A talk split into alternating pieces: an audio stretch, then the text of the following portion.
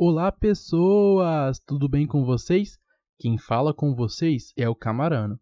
E jogar em loja é evento premium para mim.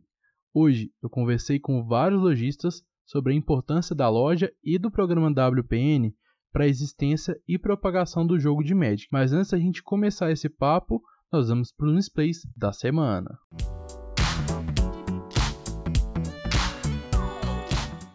Antes da gente prosseguir para os nossos misplays da semana, eu queria agradecer de forma especial a Faculdade de Informação e Comunicação da Universidade Federal de Goiás, que aliás é onde eu estudo, que se tornou parceira do MCast, cedendo o estúdio de rádio, onde agora a gente pode gravar parte dos nossos episódios.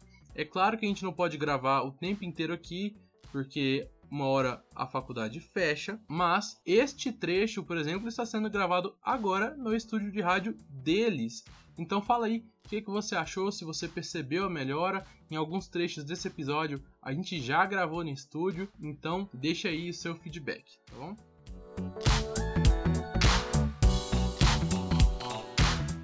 De resto, ficam os avisos de sempre. Se você gosta muito desse show, considere nos apoiar no Catarse. É só entrar em catarse.me mcast. Se você não está com dinheiro sobrando, crie uma conta agora no PicPay usando o código KECGJ6 e assim que você gastar os seus primeiros 10 reais no PicPay pelo cartão de crédito, lembrando, pode ser em qualquer coisa. Pode ser comprando jogo, comprando RP, comprando qualquer coisa pelo cartão de crédito no PicPay, gastando seus primeiros 10 reais, você recebe esses 10 reais de volta e o MCast também recebe 10 reais.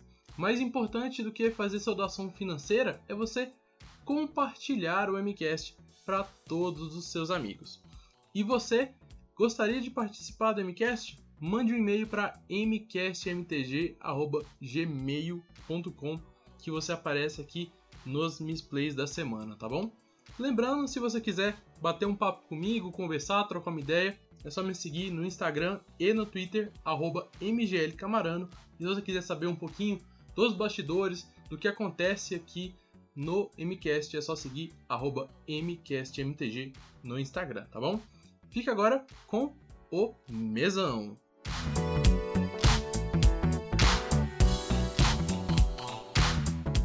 Hoje, para conversar um pouco sobre a importância da loja no Magic, eu chamei vários lojistas. Um deles foi meu amigo Rafael Abdala, mais conhecido aqui na região como Chewbacca. Ele é sócio da Mitos Hobby Store, uma loja bem pequena e nova, aqui mesmo em Goiânia. Com menos de um ano de existência, ele me contou um pouco sobre a experiência que tem sido administrar essa loja. Esse foi um pouco da nossa conversa. Chewbacca, a primeira pergunta é: por que, que você abriu a Mitos e se hoje você consegue viver dela? Você me conhece, né? Eu, eu mais do que lojista, eu sou, eu sou jogador, né? Sou um fã de carteirinha do jogo, jogo desde 2006.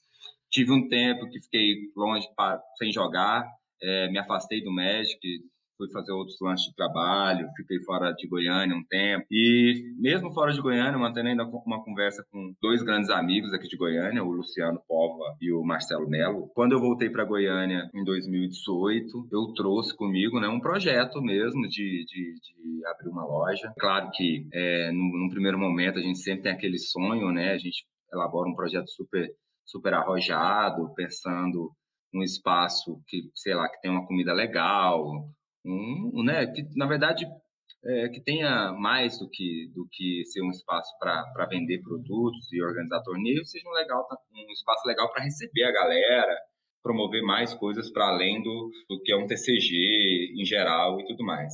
Mas o que me moveu, mesmo levando em consideração que o projeto inicial estava é, bem difícil de ser implementado, envolve uma série de custos e a gente não tinha conseguido levantar capital no momento. É, mas eu acho que Goiânia do tempo que eu fiquei fora e quando voltei, eu vi que tinha algumas carências ainda, no os formatos estavam, poucos formatos estavam bem funcionados na cidade, retornar, encontrar os amigos, também voltando para Goiânia, querendo é, botar para frente algum projeto é, para acontecer.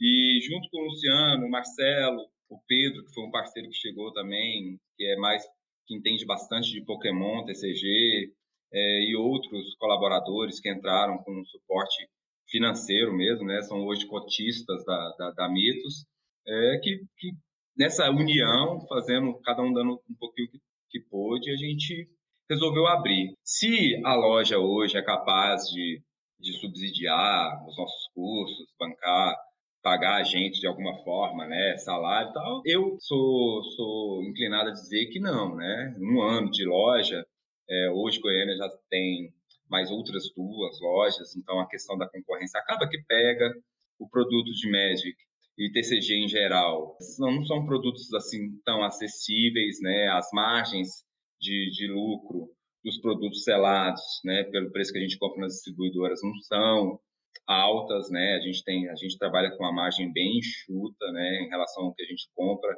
e o preço de revenda, né? E como são produtos também importados, né? Tudo bem que o Pokémon ainda tem impressão no Brasil, faz isso faz com que é, aparentemente seja um produto mais acessível para a comunidade que quer conhecer o que é um trading card game, né, um, um jogo de cartas. É, mesmo assim, ainda não é assim, um produto tão barato.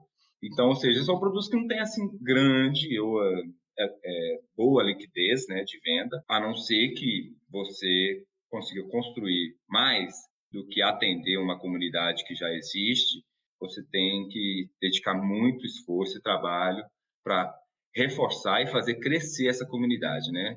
Porque mais do que e mais do que somente pensar em criar clientes, né, trazer clientes para sua loja, eu acho que e sempre acreditei que o mais importante é fazer crescer a comunidade dos CCGs, né? Porque uma comunidade robusta faz com que novos jogadores conheçam o jogo, querendo ou não, o TCG ainda depende muito é, de propaganda boca a boca, né? Um amigo que traz um amigo, né? dificilmente alguém do nada vai vai se interessar em conhecer e ainda mais por conta dos valores que são de certa forma proibitivos para a realidade é, brasileira, é, não são atraentes assim para um cara, uma, um, um jovem, um jovem adulto, um adolescente se interessar e falar, ah, não, vou começar a jogar isso. Não é um hobby barato.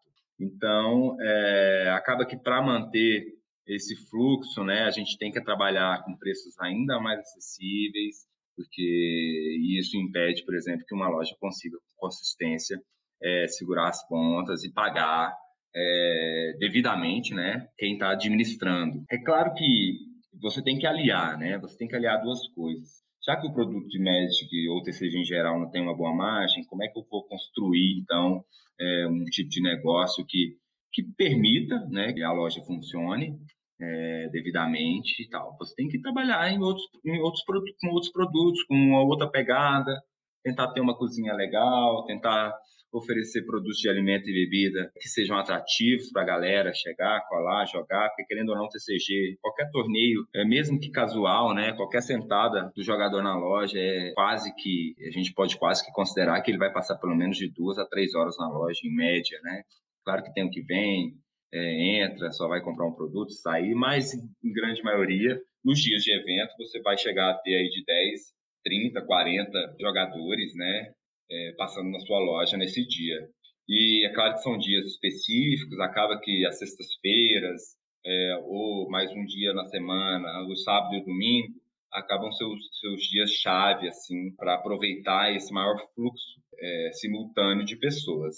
Mas, enfim, não é, é, eu acho que se a, se a sua cidade tem mais de uma, duas, mais de duas, três lojas, é, complicado, né? É complicado você realmente pensar que ah, vou abrir e vou conseguir estruturar rapidamente a minha loja e conseguir fazer uma grana, me pagar e tudo mais. É complicado, você tem que sempre pensar a médio, a médio prazo, né? Você provavelmente vai ter dois, três anos com praticamente é, retirada zero para poder sempre estar tá reinvestindo, porque você tem que montar é, um estoque legal né? Não é que o estoque e, e tem que ser um estoque legal e você tem que entender também do produto, porque são produtos que perdem liquidez rapidamente, né? São produtos sazonais, né? Que a gente chama, que, que, que duram temporadas, né? Três meses, seis meses, um ano. Se passou um ano, a sua box padrão, que já tem, vai fazer um ano de aniversário, é, ainda está no seu estoque, você vai ter problemas em, em conseguir liquidar ela é, de uma maneira legal, né? sem ter que baixar drasticamente o custo, ou praticamente vender ela pelo preço de custo e tudo mais. Então é, é importante ter, ter bastante expertise sobre os jogos que você está promovendo, é, vendendo na sua loja, para você não correr risco de ficar com o produto encalhado e tudo mais, que enfim, perde liquidez. Sim. Então eu acho que assim, é a vontade de realizar, conhecer o jogo, esse tesão, essa paixão, é o que nos move, né? E é tudo isso junto com, com, com um bom planejamento, um bom entendimento, buscar empatia, fidelizar, que vai é, conseguir fazer com que você estruture e consiga tirar aí algum tipo de, de, de grana para você ir se pagando, você, seu sócio, se você está sozinho, se você tem mais um ou outro parceiro no negócio. Hoje, a, o Magic já é o foco principal da Mitos, né? É, não, não digo que é o foco principal, né? Hoje a gente tem também boas atividades com a, com a galera do Pokémon, PCG, né? O Pedro, Pedro também é mais do que lojista, ele é um jogador, né? Conhece o jogo, é um dealer, um dos dealers, vende vendedores de singles mais populares que tem de Pokémon TCG no Brasil, né? Tem bastante. Ele veio do Rio, então já conhece uma comunidade também fora de Goiânia. É, e o, o, pessoal também tem bastante carinho por ele. Tem, tem tido sim. É, acaba que a comunidade Pokémon é um pouco. É, ela é relativamente menor que a, de, a, do Magic, né? É claro que a loja cedia, a Mito cedia, acaba sediando mais eventos de Magic. É, não porque é o foco, mas é porque realmente nós temos é, jogadores de diversos formatos, podem se reunir em dias específicos, e aí a, a, o volume de eventos de Magic the Gathering são maiores. Mas isso não quer dizer que, que é, é foco, é, o foco é maior no Magic do que no Pokémon. Se o Pokémon for aumentando a demanda, a gente vai seguir flexibilizando a agenda de torneios, tanto quanto a gente flexibiliza com o Magic the Gathering. Qual que você acha que é o papel hoje da Mitos na comunidade aqui local de Goiânia? E se você acha que ela tem algum impacto no cenário regional aqui do estado e num, cenário, num possível cenário nacional. Ah, essa é interessante. É, enfim, eu, eu, eu vou falar um pouco aqui pelo feedback né, que eu tenho tido do, da própria comunidade. Né? Eu digo eu porque eu, na Mitos, eu sou o TO, né, o Tournament Organizing de, de Magic the Gathering. Para o Magic, né, eu sei, eu tenho recebido muito, muito elogio por conta do fato de que eu é, por ser um estudioso também do Magic the Gathering, né, jogo diversos formatos, eu acabo que me dou, me deixo à disposição para que quando uma pessoa, um novato, é, chegue na loja, eu despendo tempo com ele, conversando, buscando entender qual que é o interesse dele no Magic, qual que é o desejo, qual que é o tesão, o formato que ele gosta, é, o que ele já jogou, o que, que ele conhece, e acaba que toda toda essa mentoria, né, que eu faço, faz com que esse novo jogador ele se engaje mais rápido com a comunidade, né? Ele consiga fazer a primeira compra, é, uma primeira compra legal, né? O que acontece também aqui em lojas, devido ao fato de, de, de o cara que atende ali ter tantas funções, né? É, ele acaba que não pode despender tempo para fazer um atendimento tão específico, tão tão informativo e acontece, às vezes, o cara ir lá para fazer a primeira compra dele, mas aí, tipo, passa um, dois meses, conforme ele vai entendendo mais sobre o jogo, ele se arrepende, pô, gastei ali 70, 100 reais, não, não vale nada mais o produto, não é tão interessante, eu poderia ter feito compras melhores se eu tivesse sido melhor informado, né? Eu acho que essa é a realidade de, de, de qualquer pessoa que um dia foi novato, né? E eu acho que a Mitos, com o meu trabalho, tem acelerado esse processo de entendimento, tem criado até mesmo dentro da Mitos uma ética entre os que frequentam a Mitos, como eles devem receber, interagir, os, os, os que são novatos, né? É, e eu acho que vem sim sendo, sendo modelo para que as outras lojas atuem. É, na sua opinião, qual que é a importância hoje do Organized Play e do programa WPN para o jogo? Ah, Sim, sim, sim. Vamos lá. Eu acho que o, a WPN, né, o, a, Wizard, a Wizards Play Network, é, tem, tem experimentado bastante. Eu acho que, ao meu, ao meu ver, né, essas experiências têm sido bem, bem, bem produtivas, né? Um novo sistema de métrica e tal. Eu acho que ser, ser da, da Wizards Play Network é um passo importante para qualquer loja. Eu, eu acho que todos os CCGs têm, de alguma forma, algum, alguma plataforma ou métrica específica para ele se tornar um, um organizer né, oficial. A, a, a Pokémon Company of, oferece isso para a loja que organiza eventos de Pokémon CG, a Konami para quem organiza eventos de, de Yu-Gi-Oh! E assim como a Wizards né, traz aí para o Magic the Gathering. Isso é extremamente importante, porque inclusive gera números para as empresas maiores e também é uma forma da, da loja em si manter um bom tracking aí da consistência e da qualidade dos eventos que ela, que ela organiza. Além, é claro, de ser um diferencial, né? Ser da WPN hoje é importante. Primeiro, né? Porque você tem o seu trabalho, a sua loja, ela passa a ser legitimada, né? Perante uma, uma, uma grande empresa, que é a Wizards of the Coast, né? Você passa a ter acesso a uma ferramenta é, importantíssima de organização de eventos, que é o, o, o Wizards Event Report, que é o programa deles, que é fantástico para você. Pô, você tem um programa dedicado a isso, assim como a, a Pokémon Company também te manda acesso a um programa específico para fazer reporte de eventos realizados na loja, e assim como a Konami também tem o seu próprio programa para fazer isso.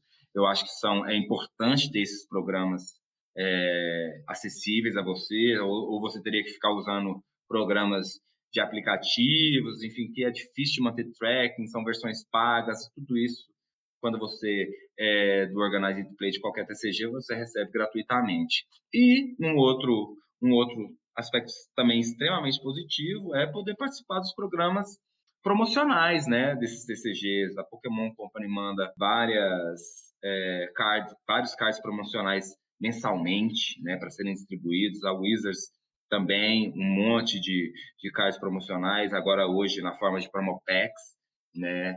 Eu acho que é, é, é importantíssimo ser lojista, você trabalhar para TCG e correr atrás de rapidamente conseguir é, entrar dentro das redes, né, organizadas de jogos dessas empresas e CCGs que você quer trabalhar. Você tem alguma crítica ao programa WPN hoje? E se você tem, o que, você sugeriria para fazer uma melhora nesse programa? Hum. Bem, é, hoje, hoje eu não consigo mensurar, né? Eu acho que o programa, antes da, da renovada que eles deram, esse novo sistema de métricas. Eu vi críticas, ah, na, na, mas afinal de contas é quase a mesma coisa. Eu não acho. Praticamente eu acho que, de forma prática, vendo, eu acho que ficou melhor. Né? Se eu teria alguma crítica, assim, por dizer, é, eu acho que assim tem algumas limitações, né, no Brasil que são que são complicadas. Eu acho que a gente sofre também por conta de umas limitações por região, né? Eu acho que a, WPN deve funcionar muito melhor, por exemplo, nos Estados Unidos, na Europa, que são as principais regiões é, que a própria que a Wizards trabalha, né? São as regiões que ela dá prioridade é, eu não vejo o programa tendo alguma falha, mas eu vejo que a prioridade por região talvez seja o que às vezes faz com que as lojas aqui da, América Latina, imagino que na Ásia, é, de certa forma, sofram e, e faz parecer com que a da PN tem uma série de problemas graves. Não, não acho que é o, o sistema em si, mas talvez a política né, regional de administração dessa rede. Chewbacca, você já disse bastante o que você diria para pessoas que gostariam de abrir sua loja no começo, mas o que você diria para esse pessoal que acha que lojista é tudo vilão e quer enganar os jogadores? Eu, eu, não, eu acho assim, não é? Se tem pessoas, eu acredito que, que realmente existam, né? Então, né? Eu acho que é, é muito mais porque muitos lojistas não são ou não foram é, jo jogadores. Né? Eu acho que é importante que qualquer lojista hoje que trabalha com CG, ele busque estudar o, o, produto que ele vende, né? E ele também não não ser não ser como é que eu posso dizer para evitar essa figura de vilão, né? Eu acho que o lojista, você como cliente tem que sempre buscar a, a loja que te receba, não só como cliente, mas assim, como, como um aficionado, um, um, alguém, um agente importante para que a loja dele continue funcionando, né? Eu tenho uma perspectiva, por exemplo, para Mitos, que eu vejo a Mitos muito mais como, como um clube do que como uma loja, né? Eu vejo meus clientes, eu vejo jogadores que frequentam a minha loja é, muito mais enquanto sócios desse clube do que enquanto clientes consumidores meramente, né? Eu, eu sempre, é, eu, inclusive eu tenho programas de, de, de fidelização, programas de conquista, eu valorizo quem vem mais, a gente tem uma liga, faz ligas ranqueadas e tudo mais. Tudo isso para criar uma, uma experiência de jogo, uma experiência no espaço da loja é, e uma experiência de consumo, né? Porque querendo ou não é um hobby, né? Não tem como você não você ganhar dinheiro sendo jogador de médico. Acho que qualquer pessoa que que entenda o médico ah, eu vou ali, mas é caro. Não é caro, é como qualquer hobby. Que hobby nesse país é, é barato, né? Ainda mais para gente que é apaixonado por cultura geek, infelizmente também, é, de certa forma, a maioria desses produtos que a gente que a gente é apaixonado são produtos que vêm de fora. O cliente que sente que frequenta uma loja onde o lojista é vilão, é, enfim, ele tem que realmente fazer com que a comunidade entenda o seu ponto de vista e tem que cobrar, né? Tem que cobrar. Porque mais do que, do que uma relação capitalista com, com o jogador, o lojista ele tem que ser, pelo menos ao meu ver, né?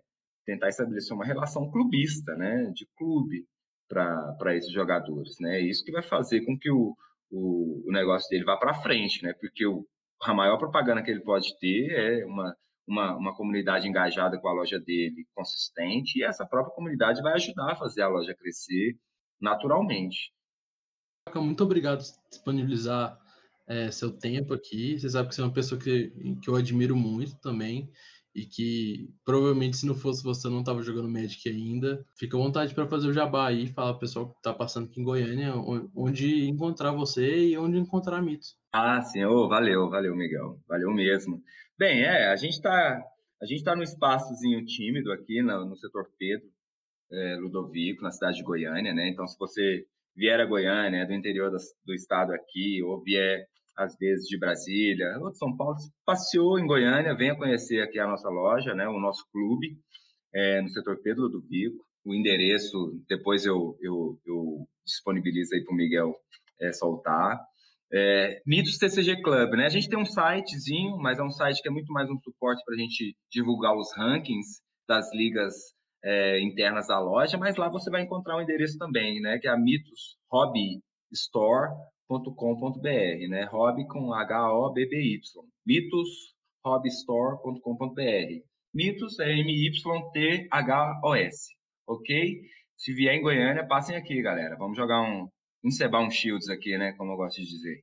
O próximo que eu chamei para conversar comigo hoje e que foi apresentado para mim pelo Korvac é o Kevin, da Guilda Colecionáveis de Piracicaba. A loja já existe há 7 anos e é a única loja na cidade que fica a aproximadamente 150 quilômetros da capital paulista. Esse foi o papo que eu tive com ele. Kevin, a primeira pergunta é: por que, que você abriu a loja e se hoje a loja é sua renda principal? Sim. Uh, eu cresci numa loja de card games e quadrinhos que tinha aqui na cidade. Então foi aí um período muito grande da minha vida. Essa loja ela funciona por uns 14 anos aqui na cidade. E ela funciona de 94 a 2008. Então eu sempre fui jogador comecei muito no Pokémon e cheguei a disputar alguns torneios grandes. Eu era primeiro do ranking no Pokémon e tudo essas coisas aí. Mas daí essa loja ela fechou em 2008 e quando foi em 2013, que foi quando eu abri a minha loja, eu senti essa necessidade que não tinha, apesar de ter outras lojas na cidade, não tinha uma loja que dava um tratamento que eu julgava que era meio de acordo, era o tratamento que a gente gostaria de ter como player, né? Então por isso que a gente acabou montando, né? Sim, é a minha principal fonte de renda. Eu, hoje eu fico 24 horas aí vivendo dela, vivendo ela e conversando com todos os clientes e todo mundo da loja, né, que está sempre frequentando. Então, meu WhatsApp é aquele inferno que é, são 16 grupos entre grupo de jogador de jogo de tabuleiro, Magic, Pokémon, Yu-Gi-Oh! É, galera do Magic ainda é dividido em vários grupos, né? Tem a galera só do Commander, tem a galera só mais competitiva, tem vários grupos diferentes. Magic tem sido o foco principal da guilda ou você é, é uma coisa mais secundária, assim? Não, o, o, é o principal, tá? Da guilda. Então você vai ter sempre uma programação muito extensa na loja voltada para o Magic. A gente tem torneios aí de 3 a 5 torneios por semana. Ah, sempre tem a galera jogando. A loja ela fica muito próxima de uma escola, então hoje praticamente aí a molecada do ensino médio todo sabe jogar Magic ali da, aos redores da loja. Os pais não devem gostar muito disso, né? não, os professores sofrem um pouco, né? Inclusive, alguns professores são, são clientes também, são, são jogadores da loja. E eles reclamam do tipo, nossa, meu, molecada tá o tempo inteiro, você tem que tomar baralho e devolver. É, é uma dor de cabeça de vez em quando. Mas a molecada pega firme, pega pesado ainda no, no em jogar direto. Mas é a parte legal, tá ligado? Eles estão que nem eu costumo dizer, eles estão no melhor momento no Magic, onde toda carta para eles, toda interação é nova e eles estão descobrindo as coisas. É muito bacana de acompanhar. E qual que você acha que é o, o papel da sua loja dentro da comunidade de Piracicaba, né? E se você acha que a guilda tem algum impacto para um cenário mais regional ou até nacional? Então, um, eu penso assim, hoje modéstia à parte aí, eu acho que minha loja é a mais bem estruturada aqui na nossa região, né? Essa micro-região de, de, de Piracicaba. Então, tem as cidades aí de Americana, Santa Bárbara, Rio Claro, Limeira, que são tudo próximo, o pessoal costuma vir jogar bastante aqui. Tem as lojas também dessas cidades, que também fazem trabalhos bem legais. Mas eu, desde que eu montei a loja, eu comecei a correr de atrás para estruturar bem o pessoal. Então, além de lojista, também sou juiz. Então, eu procurei estudar para virar juiz, para justamente entregar melhor essa dúvida. Porque, porra, várias vezes a gente está numa dúvida de torneio, a gente estava em dúvida de torneio, e daí você vai fazer um apelo, chamava o, o, os antigos lojistas, e eles não tinham aquela aquele grau de conhecimento para definir uma discussão de regra. Então, às vezes, a discussão de regra ia para um outro jogador mais experiente, daí no outro dia a pessoa descobria que a regra foi aplicada errada, daí o pessoal ficava brigando, essas coisas. Então eu fui, comecei a estudar também para justamente dar uma educada no pessoal.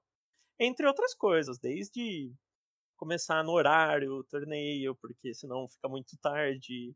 E aí é complicado o pessoal na hora de ir embora, entre outras coisinhas assim, para deixar educar o povo. Além do mais, do, você perguntou do cenário, né? A gente teve sempre um cenário muito bom em Piracicaba, por falar a verdade. Então, mesmo antes das lojas, uh, você tinha o circuito Legacy, que era organizado pela Central Magic, né? Uh, a gente tem dois players aqui que eles foram muito bens, ele, eles ganharam ali é, o prêmio de Player of the Year na época, chegaram a ganhar um desses nacionais Legacy. Aí depois que eu acabei abrindo a loja, a gente começou a ter o pessoal representando até em Pro Tour, né? Então a gente tem hoje o Pedrinho, que é um garoto de 16 anos, que o pessoal até fez uma uma campanha aí, uma vaquinha para levar ele pro Pro Tour lá de Barcelona, pro Mythic, né, de, de Barcelona. E ele já ganhou a vaga agora para Richmond de novo. A gente teve a Micaela, que é uma menina, que ela jogou um Pro Tour também. E a gente teve também o Pigato, que é de Americana, e ele acabou ganhando a vaga Pro Tour num dos selados do GP, né, nos PTQs selado que tiveram. Além disso, você tem a parte do CLM. Então, A gente tem um jogador que ficou bicampeão aí do CLM, que ele ganhou o formato do Commander e Pauper. Teve uma edição de, de Commander que foi uma dobradinha, que são esses dois irmãos que também jogavam na parte do Legacy. São os irmãos Bonella, o pessoal conhece bastante. Ah, vários top 8 do CLM, o pessoal. Ou, eh, recentemente teve o MCQ aí, um dos meninos bateu na trave, aí pegou em nono lugar, quase entrou no top 8. O pessoal costuma ir bem sim nos torneios, viu? Na sua opinião, hoje qual que é a importância do Organized Play e do programa WPN para o jogo? Importância do, do Organized Play e do WPN. Poxa, hoje eu acho que eles são tudo, tá ligado? Na base do médico. Eu não sei se de repente você tá aí querendo saber alguma coisa de algum pormenor aí, alguma coisa que você julga que tá sendo meio errado e tal. A gente reconhece que tem alguns outros, vários problemas, Inclusive, tem reuniões da Wizards com os lojistas e grupos onde a gente discute coisas que dá para melhorar. E, óbvio, dá para melhorar bastante, mas é a grande base. Eu acho que existe um programa, que é o que a Wizards oferece. Ele funciona, eu mesmo acabei mudando um pouco aí a forma de encarar esse programa recentemente, né? De um ano para cá, mais ou menos. E ele funciona assim: a pessoa tem que acostumar a seguir, a pensar que não é só aquela coisa de competitivo, fecha o torneio, faz o torneio e tudo mais. Existe toda uma programação de coisas para você oferecer, é, públicos para você focar, que a galera às vezes esquece um pouco ou deixa de lado. E funciona como um todo. É, o que, você daria de dica para quem tem vontade de abrir a própria loja ou para quem fala que lojista é todo, sabe, tipo, toda uma raça de quem quer só ganhar dinheiro assim em cima de jogador? Não, você tem a intenção de abrir uma loja, eu recomendo você dar uma boa pesquisada antes, tá? Porque o que eu falo é assim, tipo, a loja não é só você abrir um espaço para fazer um torneio com seus amigos. Tá? Isso daí não vai pagar suas contas. Seus amigos não vão lembrar de você do tipo, ah, não, a gente tem que ir lá dar uma força. Não. Tem que oferecer um, um serviço legal para a comunidade. É você crescer a comunidade. Você vai ter que ir lá e agregar isso. É, é chegar um player novo, é você sentar e explicar para o cara como funciona. É chegar três meninos novos, é você sentar, pegar os decks que a, a Wizards distribui gratuitamente, por sinal, pra gente, sentar e explicar para o rapaz e pegar e distribuir esse deck. Você tem que repassar, principalmente nesse parte de material promocional, você tem que repassar isso daí para a comunidade para incentivar cada vez mais o pessoal de vir. Pô, não adianta você pegar uma cartinha promo aí que vale 10, 15 reais e botar na pasta e vender e ganhar 15 reais. É mais fácil você dar e fidelizar o cara para o cara voltar toda semana, tentar buscar essas, essas cartinhas promocionais para agregar mesmo. Né? O pessoal, aqui a gente, no Brasil, a gente tem toda essa cadeia do tipo, o player reclama do lojista, o lojista reclama da WPN, a WPN reclama do governo e por aí vai. Uhum. É, são problemas, isso é fato, mas a gente tem que aprender a conviver com eles. Ah, você vai ter. Hoje a gente, graças a Deus, tem uma, três linhas de distribuição. Você tem três distribuidoras diferentes para poder trabalhar. Até pouco tempo atrás, principalmente quando eu comecei, que não é, minha loja não é tão velha assim. Hoje a gente está com sete anos praticamente, mas até uns quatro anos atrás a gente só tinha a Devir. Uh, hoje você tem mais opções de, de compra. Então você tem que ir buscando atender melhor o pessoal. Então é criar comunidade. Vai lá, foca em player novo, foca no jogador casual. Tem que fazer eu torneio competitivo, tem que fazer de tudo um pouco. E em contrapartida, você tem que levar em conta também a parte do, do lojista. Poxa, você tá lá, você tá usando o espaço da loja, tenta consumir alguma coisa. Você não tá jogando o torneio ou não quis, não tem uma grana para participar do torneio, ah, tá lá jogando casual, pô, tenta comprar uma Coca-Cola, tenta comprar um salgado, tenta ajudar de alguma forma ou tenta levar um jogador novo para a loja para conhecer. Ah, você tem mais dois, três amigos? Pô, vamos conhecer a loja. Vamos jogar na loja. Não, não vamos ficar só jogando no mesão de casa. É legal jogar no mesão de casa, mas você joga na loja, você vai ter oportunidade de trocar carta, oportunidade de comprar carta de outros players. Ah, você tem a oportunidade de aprender coisas melhores. Uma jogada, às vezes alguém está do lado e fala: Poxa, você podia ter feito uma jogada assim, assim, assado. Essa troca de experiência e é a parte do sentido do grupo mesmo, da comunidade, que é o mais legal aí da parte do Magic. Kevin, vou te agradecer aí pelo tempo, por essa discussão, foi bem legal, fluiu bastante aqui, a gente já tá meia hora já de gravação. Uhum. Vou fazer milagre para editar isso aqui depois. e aí, o agora o espaço é seu, você pode fazer seu jabá, fazer o jabá aí da, da guilda e falar pro pessoal procurar aí a, a guilda é, pessoal que estiver aqui na região de Piracicaba, Americana, Limeira, Rio Claro, Santa Bárbara, Campinas, Sorocaba também, que é próximo. É, dê uma passada aqui na guilda, a gente vai ver um espaço muito bacana. A gente está com espaço para até 80 jogadores simultâneos, está um, bem legal. A gente tem uma programação bem extensa aí para todos os formatos: Legacy, Modern, Standard, Pauper, Commander, Commander Mesão, Commander X1, tem para todos os gostos. Então, o pessoal cola aqui e vem ver a programação nossa, vem curtir, que a gente fica sempre de braço aberto aí esperando o pessoal. Por último, para conversar comigo, eu chamei um convidado de luxo, o Vili Edel. Ele é do Hall da Fama e sócio fundador da Bazar de Bagdá, que fica em Santana, zona norte de São Paulo, e é uma das maiores se não a maior loja de Magic do país. Então fique aí com a conversa que eu tive com ele para tentar entender um pouco sobre a experiência de cuidar de um dos maiores polos do MTG nacional. A primeira pergunta que eu vou fazer é: por que, que você abriu a sua loja? E a segunda é meio que óbvia hoje, se hoje você vive da Bazar de Bagdá Olha, a, a pergunta do porquê abrir a loja ela tem uma resposta assim muito mais longa do que deveria. Na verdade, é muito simples também. Eu em 2006 eu estava como profissional de Magic full time e eu larguei o meu emprego na época. Trabalhava numa empresa da, do ramo de petróleo na área financeira. Na época eu peguei o Platinum, que era o nível mais alto possível. E fiquei alguns anos nessa de jogar Magic, rodando o mundo, a coisa toda. Até que em 2009 o meu nível acabou, sabe? Então aquela coisa do contrato com a Wizards, eles davam um valor para você a cada Pro Tour, já não tinha mais. E depois de três anos fora do mercado, eu meio que assim, não sabia bem o que fazer, sabe? Se eu tentava voltar para o mercado de trabalho, que eu sabia que ia ser um negócio meio complicado, porque eu fiquei três anos trabalhando com outras coisas, mas não no ramo normal de trabalho, ou se eu fazia outra coisa da minha vida. E nesse meio tempo, eu decidi abrir a loja online na época, era só online, 2009, Bazar de Bagdá.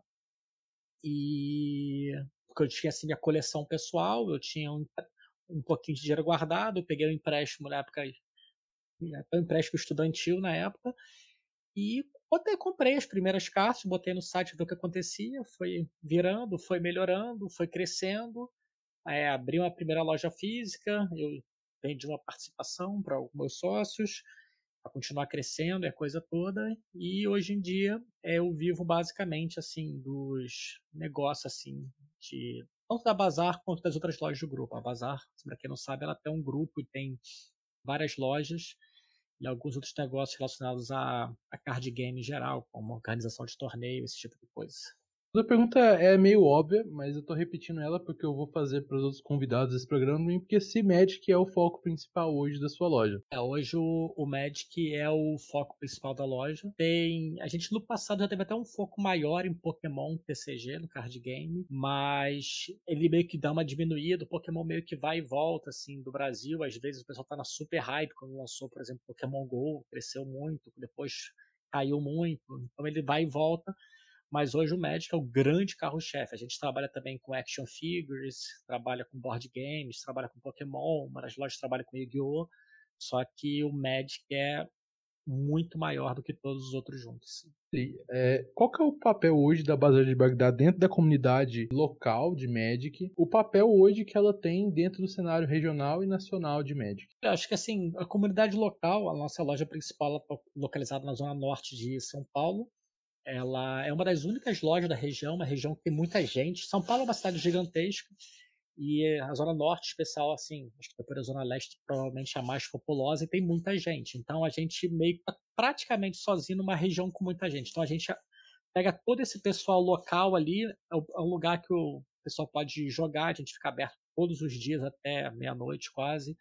Então o pessoal pode aparecer lá para jogar normalmente indo a pé ou indo um, um, ônibus rápido, algumas estações de metrô, a gente fica do lado do metrô. Então esse pessoal super local assim a gente atende muito bem. Obviamente São grande São Paulo tem deve ter tipo 20 ou mais lojas até. Então acaba sendo no Magic, no dia a dia, cada uma tem seu próprio público. E na verdade assim, os jogadores eles só migram de uma loja para outra em grandes eventos, tipo PPQ, TPTQ, esse tipo de coisa nos finais de semana, mas em geral, assim, obviamente tem gente que vai em mais de uma loja, mas assim, cada loja tem seu próprio público, assim, e acaba sendo alguma divisão meio que geográfica. Obviamente, alguns lugares da cidade tem duas lojas, aí uma loja mais focada no competitivo, a outra mais no casual. Então acaba cada uma gerando o seu próprio público. Eu acho que regionalmente, assim, a gente é, é mais ou menos a mesma coisa, sabe? A gente representa assim, essa zona norte de São Paulo e a gente tenta fazer torneios bons para a comunidade assim do estado de São Paulo principalmente, que a gente está em São Paulo, mas assim onde a gente está presente nas outras lojas também procura sempre fazer torneios bons. Eu acho que além se a gente localmente com o pessoal mais local do bairro que mora perto, a gente é conhecido como uma loja que vem todo mundo, a gente tem público commander, casual, pauper, modern, todo mundo. Quando a gente entra para falar de é, uma coisa mais, digamos assim, mais para o estado de São Paulo ou até Brasil, que você perguntou também, a gente acaba sendo mais conhecido como fazer grandes torneios, organizar grandes eventos para fazer uma coisa legal. É, e isso vem muito assim do que eu da minha própria experiência como jogador. Assim, eu sempre fui um jogador mais competitivo, assim, é, a primeira vez que eu saí do Brasil foi por causa do Magic, a primeira vez que eu saí da América do Sul foi por causa do Magic a primeira vez que eu saí da Ásia por causa do Magic, então eu acabo tentando levar essa experiência que eu tive de vida, de conhecer o país, de, o mundo, no caso, e trabalhar com isso para outras pessoas. Então, sempre tento fazer torneios que dão passagem, que dão experiência, dão oportunidade para a pessoa ter umas experiências novas. E é mais ou menos isso que eu acho que é o nosso lugar hoje. A gente meio que se especializou é, em grandes torneios, essa coisa principalmente de Organized Play. Em Organized Play, para você, qual que é a importância do Organized Play e do programa WPN para o jogo hoje? O, o WPN, assim, dentro da própria Wizard, ele é razoavelmente desconectado de Organized Play. A gente tem hoje o WPN, ele oficialmente entrou o Wizard, ele é uma parte meio que dentro de trade marketing, é aquele marketing que basicamente te faz uma venda direta de produto, ou seja, é, o programa WPN é uma coisa que existe para vender mais material, digamos assim. E o que é óbvio, é um programa obviamente destinado para lojas, lojas compram material da distribuidora, que compra da Wizard, e as lojas vendem para o consumidor final. Então é muito interessante para a Wizard é, desenvolver as lojas e, e, obviamente, assim, oferecer algumas vantagens para essas lojas, trabalhar cada vez mais com Magic. Obviamente, a Wizard tem a concorrência, por exemplo, da Konami no Yu-Gi-Oh!, da Copag barra Pokémon Company no Pokémon. Então, a Wizard tem que é, promover um jogo bom, é, com vantagens para você ter uma loja que tem um espaço para jogar esse tipo de coisa. E, obviamente, a Wizard é, oferece isso. Por exemplo, o pré-release. O pré-release, a Wizard, assim, para a grande maioria das lojas, ela dá normalmente a premiação do pré-release. Os, os lojistas compram os kits, que são os boosterzinhos do, que os jogadores jogam, mas a premiação em grande parte vem da Wizard, sabe? Pouquíssimos casos o lojista tem que comprar a premiação, então é meio subsidiado. A Wizard promove as promos também. E em contrapartida, ela quer que mantenham alguns requisitos mínimos, como é, limpeza da loja, espaço de torneio, é, honestidade do dono, esse tipo de coisa. Tá? Então, o WP nada mais é que a Wizard promovendo espaços de encontro de jogadores com, obviamente, com o negócio, a Wizard, né? Com finalidade de vender mais boosters. A Organized Play, ela é igual, mas é diferente, porque ela não, organiza, ela não quer muito. Ela se encontra um pouco na WPN a partir do momento que você tem torneios que são Organized Play, jogo organizado, dentro de lojas WPN, mas ela fica, ela é muito mais ampla que isso. É, a Organized Play ela tenta criar um caminho para o jogador é, jogar jogos competitivos desde lá de baixo, ou seja, desde sei lá, do PPTQ, do Friday Night, que dá uns Walker Points, até o Mundial de Magic. Então é um caminho bem claro que, em teoria, qualquer pessoa com talento, perseverança, sorte, a coisa toda, consegue chegar, não tem restrições. Você. Qualquer pessoa pode chegar no PPTQ, ganhar, e para o RPTQ, que acabou no passado, mas para o exercício funciona. Para o RPTQ, se classifica, vai para o Pro Tour, se classifica ou é campeão, faz Pro Point, vai para o Mundial e é campeão mundial. Sabe? É totalmente diferente, por exemplo, de qualquer outro esporte que você possa imaginar. Pensa no Counter-Strike, no LoL. Se você joga LoL e você é fera, está jogando na solo queue, você da solo queue você não consegue sair direto para o mundial, nunca. Nem você não tem um caminho, você tem que ser contratado por um time, aí você tem que jogar uma liga e por aí vai. Então, a Organized Play ela meio que pavimenta esse caminho todo e, obviamente, um jeito justo que a pessoa possa jogar se divertindo. Se ela for muito boa, ela pode ser profissional. E, de qualquer maneira, assim, eu, a Wizard nem usa mais o slogan do Play the Game, See the World, mas eu acho que é o grande mote dela, sabe? Mesmo que as pessoas não sejam profissionais, hoje a gente tem pouquíssimos jogadores profissionais, os jogadores têm esse sonho de jogar simplesmente para enfrentar o, os melhores do mundo uma vez na vida, ou conhecer um país exótico, ou ter essa experiência, sabe, de se testar entre os melhores. Eu, por exemplo, eu jogo alguns outros jogos que não são Magic, que eu adoraria, por exemplo, ter uma experiência de jogar um pequeno torneio, ou que seja uma partida, uma vez assim, contra um cara muito bom, assim, para pô, será que ele... Vamos jogar com ele, ver o quão bom ele é realmente, qual é a diferença que esse cara tem para um jogador normal como eu. E eu acho que quase todo jogador de Magic tem isso também. Então, assim, a organização de play eu acho que é muito importante, porque ela dá esse sonho para o jogador é, razoavelmente competitivo, ela dá um caminho para a profissão, e se você tem um jogador profissional, você tem alguém que trabalha em marketing, você tem alguém que trabalha em finanças, você tem times, você tem psicólogos, atletas, você tem toda uma cadeia de trabalho em volta do esporte profissional, como qualquer outro, tá? E, obviamente, e você cria, acima de tudo, os ídolos. Não só ídolos melhores do mundo, como ídolos de personalidade. Você tem produtores de conteúdo, seja de podcast, seja de vídeo, seja de canais educativos, da coisa que for, artigo em texto. Você cria toda essa comunidade que eu acho que ela é totalmente ativada pela Organized Play. Eu acho que se você pode pensar em qualquer esporte, qualquer coisa de comunidade, seja esporte eletrônico, esporte tradicional, é, qualquer coisa, o próprio, sei lá, entretenimento, é, sempre é uma competição, por mais saudável que seja, que acaba catalisando o interesse. Você pode ver que quando você tem o Oscar, é, os ingressos de cinema aumentam. Porque ou o filme ganhou o Oscar, ou ele foi indicado, ou aquele filme foi controverso, que alguém comentou. Então acaba sendo um pouquinho de competição na vida é, é muito bom para você potencializar tudo. E eu acho organização de play fundamental, não só para Magic, mas para qualquer outro jogo funcionar bem. Se hoje você tem alguma crítica ao programa WPN que a Wizards faz hoje, e se você tiver, quais seriam sugestões que você daria para a Wizards para melhorar nesses pontos? Eu acho que o, o WPN ele tá num caminho muito bom, sabe? Eu sinceramente eu não tenho assim grandes críticas, sabe? Assim, críticas assim, isso é uma porcaria, isso não funciona. É, eu acho que a Wizards dá um suporte ok. Ela recentemente começou o negócio de loja premium, essa coisa toda.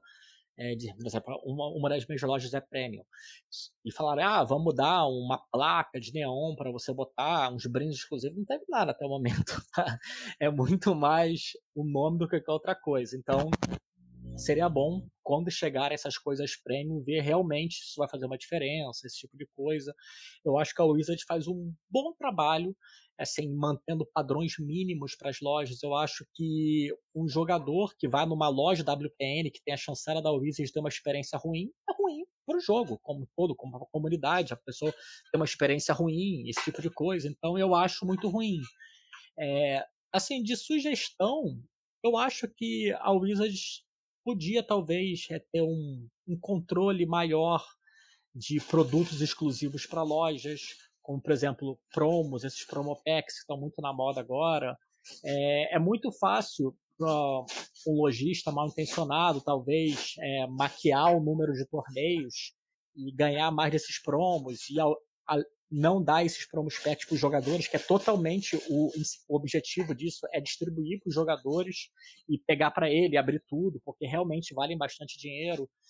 E é muito difícil a de controlar. Hoje a gente tem duas pessoas para trabalhar na WPN do Brasil inteiro para coordenar mais ou menos 150 lojas, 200 lojas. Então, não que seja um trabalho fácil, mas seria interessante um controle maior nisso, talvez uma, sei lá, é um, aumentar um pouco a barra para distribuir um, alguma coisa que realmente vale dinheiro. É, eu gostaria também que fosse mais diversificado assim geograficamente no Brasil o Magic competitivo. Eu acho que não custaria, por exemplo, a Wizard talvez é, dar um PTQ para uma loja do Nordeste, por exemplo, sabe? Não tem. A gente é muito concentrado no Sudeste, no Sul e nem Rio Grande do Sul está chegando mais, está parando no Paraná. De vez em quando você traz um para Brasília, né? Pois é, em Brasília a gente tem de vez em quando, mas de vez em quando mesmo, sabe? Mas ainda assim é concentrado, sabe? A gente tem muita gente no Nordeste. Eu, eu voltei de João Pessoa agora, a gente tem uma loja lá que eu fui visitar para ver como é que estão as coisas, o pessoal é muito carente de torneio.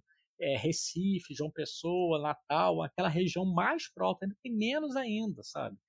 Então eu acho que dá para fazer esse incentivo, assim, sabe? Se não dá para fazer um torneio, se não tem lógica ou estrutura, que claramente tem, sei lá, faz alguma coisa online, sabe? Faz alguma coisa no Arena, porque é, a gente vê a Wizard fazendo um esforço muito grande de inclusão, de diversidade, de diversidade de gênero, de opção sexual, mas a gente não vê essa esse esforço da Wizard de diversidade geográfica, sabe? Que é importante quanto, talvez não seja tão importante, mas assim, é importante também, sabe? É, você dá acesso a todas as jogadoras, as pessoas que querem jogar o seu jogo, sabe? Então, talvez seja assim a coisa que eu acho que o pessoal da WPN talvez pudesse fazer um pouquinho mais. Para última pergunta aqui para encerrar é o que, que você falaria para dois tipos de pessoas? A primeira pessoa é a pessoa que gostaria de abrir sua própria loja e a segunda pessoa é a pessoa que acha que os lojistas são todos vilões malvados e querem se aproveitar dos jogadores de Magic. Para a pessoa que quer abrir a loja, eu recomendaria pensar várias vezes, porque é um produto que você, se você for pensar assim nos atributos loja de Magic, ou seja, de card games, é só Magic, pode ter outros de games, você tem um produto que basicamente só tem um fornecedor, que é um fabricante, você tem um produto que vem de fora do Brasil, ou seja, que depende totalmente do dólar, então se o dólar spike, você não consegue repassar o preço, porque fica caríssimo, e a sua margem vai para o chão. É um produto que paga imposto bastante, é um produto que requer que você tenha uma loja com espaço maior. Então, por exemplo, você não tem como ter uma loja de Magic no espacinho de 30 metros quadrados, como você pode ter, por exemplo, uma lojinha de roupa. Né? Uma lojinha de videogame. Você pode ter uma lojinha pequenininha no shopping. Magic não, você precisa de um espaço grande, com mesas. Então, você paga o aluguel mais caro, seu produto tem um fornecedor, tem dois distribu três distribuidores agora no Brasil de Magic, é, de Pokémon só tem um. Então, é muito complicado, as margens são apertadas. O meu conselho seria não abrir porque gosta de Magic. Sabe? Ah, eu gosto de Magic, eu gosto de estar com meus amigos. Não, não, isso não é motivo, sabe? Você tem que pensar que você não vai, você não pode abrir como um hobby, você tem que abrir como um negócio, sabe? Tem que estruturar, tem que pagar os impostos, tem que pagar todo mundo certinho, tem que dar uma estrutura legal, tem que saber que suas margens vão ser pequenas, tem que ver se realmente o lugar que você vai abrir tem demanda para o pessoal de Magic, sabe? É, eu sei que muita gente joga Magic, por exemplo, no Acre. Sim, a gente tem algumas notícias, né? a gente vende online para eles pela Bazar de Bagdá. Só que será que tem espaço para uma loja de Magic em Rio Branco, no Acre, de 100 metros quadrados, com uma área de jogo de 60 pessoas? Não sei, provavelmente não. Então talvez você tenha que abrir uma loja pequenininha, talvez compartilhando com uma livraria, com uma lan house, com algum outro café, sabe? Você tem que ter, você tem que planejar o seu business. Assim, a, a época quando eu abri a minha loja em 2009, tinham só três lojas online, sabe? Então, eu simplesmente peguei minhas cartas, cadastrei no site e uma estava a vender. Hoje você está no comparador da Liga Média, deve ter 300 lojas cadastradas, sabe? Então a concorrência é muito maior, sabe? Então é complicado, sabe? É, não é simples.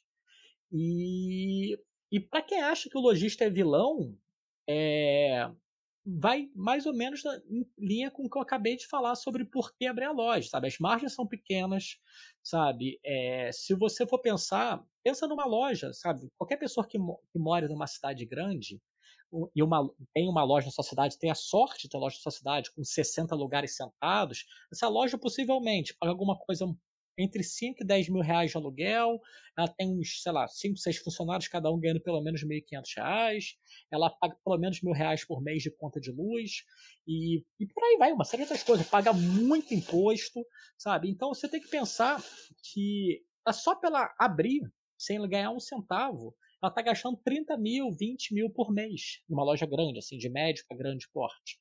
Então, essa loja, claramente, ela não consegue, por exemplo, é, cobrar o mesmo, o mesmo preço que uma loja dos Estados Unidos cobra. Eles compram um produto mais barato, eles têm é, pagam menos impostos, sabe? Tem margens melhores, ou então não tem como cobrar o mesmo preço que o seu amigo no grupo de Facebook está vendendo uma carta. Ela provavelmente vai cobrar mais, porque tem que pagar o funcionário, o aluguel, a luz. E pensa sempre. É, eu, eu, assim, eu acho que mudou muito essa, essa mentalidade que o lojista é malvado, que o lojista é mal, que é feio.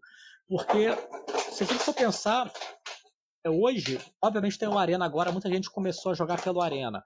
Mas 90, 95% dos jogadores começaram a jogar em lojas ou a partir de pessoas que aprenderam a jogar em lojas.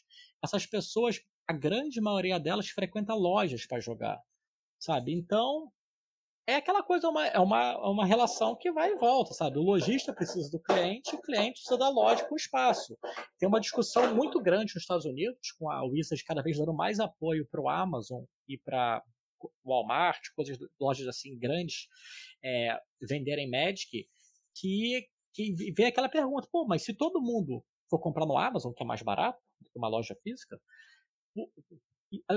e as lojas físicas fecharem, essas pessoas vão jogar onde? Em casa, sabe? Então, assim, tem que ter um, um certo é, equilíbrio nisso. Obviamente, nem todo lojista é honesto, nem todo lojista faz um trabalho bom para a comunidade, nem todo lojista vende por preço justo, dá um bom atendimento, mas essa coisa de lojista é mal, lojista é ladrão, lojista é feio, lojista é chato, é explorador, tá, tá, sabe, tá meio brega já, sabe? Eu acho que já passou o tempo disso, a gente tem informação suficiente para saber o quanto é complicado assim ser empresário hoje no Brasil e eu posso falar tranquilamente que ser empresário no ramo de Magic é mais complicado ainda. Muito obrigado aí por você ter dedicado seu tempo nessa correria que é sua agenda. Você viajou, voltou, a gente está conversando dessa gravação há muitos dias, muito tempo. E Fica aí o espaço, se tem algum ouvinte do MCast que joga Magic e mora numa caverna e não conhece a Bazar de Bagdá, tá aí o Vili para falar da Bazar de Bagdá para vocês. A gente tem o, a nossa loja principal, que é a Bazar de Bagdá, é, na Zona Norte de São Paulo, a gente vende online, a gente tem cartas avulsas, é o nosso foco, a gente também vende bastante Pokémon e outros, outros acessórios também de Magic. A gente também faz parte do grupo Uma Loja Brasília, para quem conhece, é Inside Games, também é do grupo. Tem a loja João Pessoa, que é a Mulligan. A gente vai ter umas novidades muito em breve lá, que vai ficar muito bom. E tá chegando coisa nova, sabe? Em breve a gente deve abrir uma filial da Bazar, em São Paulo mesmo. Mas isso aí, estamos fechando os últimos detalhes, se tudo der certo. Espero que dê, né?